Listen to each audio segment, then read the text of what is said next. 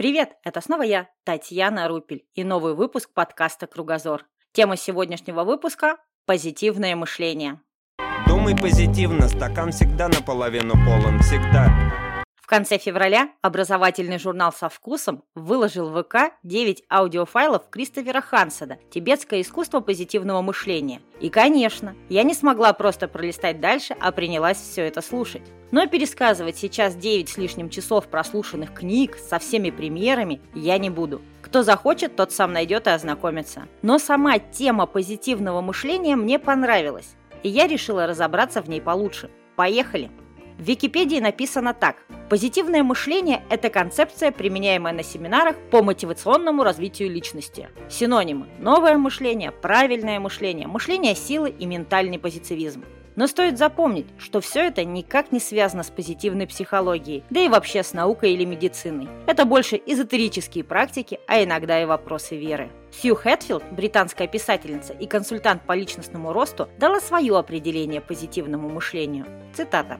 Позитивное мышление – это не просто чувство, которое возникает, когда в жизни происходит что-то хорошее. Такие моменты легко чувствовать себя оптимистом. Оно связано со способностью поддержать в себе надежду и заинтересованность, что бы ни случилось. Конец цитаты. Вот представьте себе, что вы пообещали сдать отчет, но забыли о дедлайне и уехали по своим делам. Конечно, Вспомнив, как это важно, почувствуйте себя виноватым и беспомощным. И вместо того, чтобы обнаружить ошибку и подумать, как изменить ситуацию, вы просто тонете в море самобичевания. Если поддаваться негативному мышлению, которое приходит к нам из-за ошибок, трудностей и разочарований, то вы никогда не добьетесь успеха. Однако, развивая позитивное мышление, вы сможете признать свои ошибки и правильно отреагировать на них.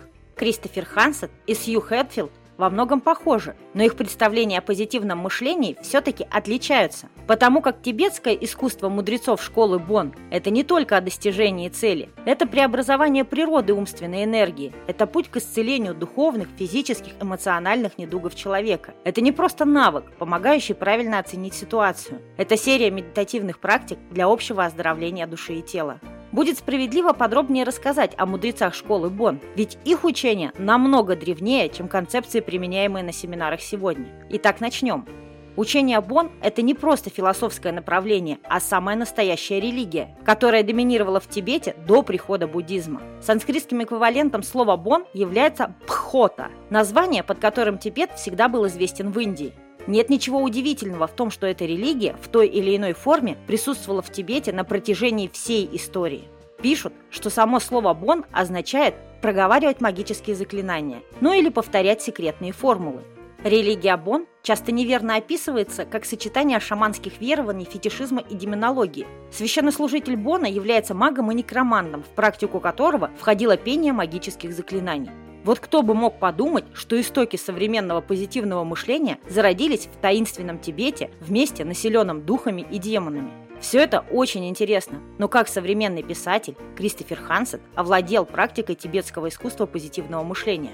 Об этом он подробно рассказывает в своей книге, но там идет речь только об его учителе. Но я нашла интересную статью, в которой говорится, что однажды служителям монастыря было видение, в котором все указывало на то, что мудрецы должны отправиться странствовать по миру и рассказывать о своем учении. Тем не менее, очень сложно уложить в голове мысли о том, что маги и некроманты древности стали основателями концепции позитивного мышления сегодня. Но вернемся все-таки к современному миру, в котором много говорят о пользе позитивного мышления. Как полностью избавиться от негативных мыслей? В еще одной статье расписаны конкретные упражнения, которые помогают увеличить стрессоустойчивость, снизить риск наступления депрессии, стать увереннее в себе, научиться лучше концентрироваться на задачах и целях, но есть важное условие Необходимо пропустить через себя все позитивные мысли, а не просто казаться жизнерадостным и прятаться за вывеской успеха. Ведь когда внутри нас кипит негатив, вы пытаетесь подавить его застывшей улыбкой. Это может привести к психосоматическим болезням.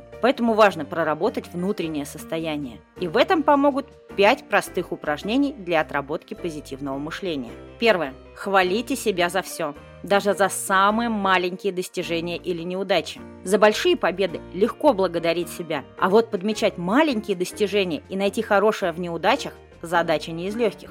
Заставьте себя искать каждый день 5 моментов, за которые вы могли бы себя похвалить. Второе. Опишите свой идеальный день.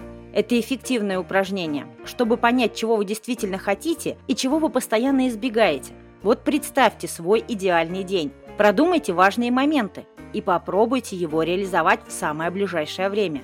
Затем подумайте об эмоциях и чувствах, которые вы испытали. Приучите себя проживать свой идеальный день как можно чаще. И вот тогда вы увидите качественные изменения в себе. Третье. Управляйте своими мыслями и эмоциями. Негативные эмоции и мысли высасывают из нас много жизненной энергии. Но эти же мысли рождаются у нас в голове, поэтому можно научиться управлять ими. Кстати, это не так сложно, как может показаться. Ведь человек способен управлять и контролировать собственные мысли в любой момент жизни. Четвертое. Выпишите 5 положительных моментов. Это достаточно известная методика. И говорят, что действительно рабочая.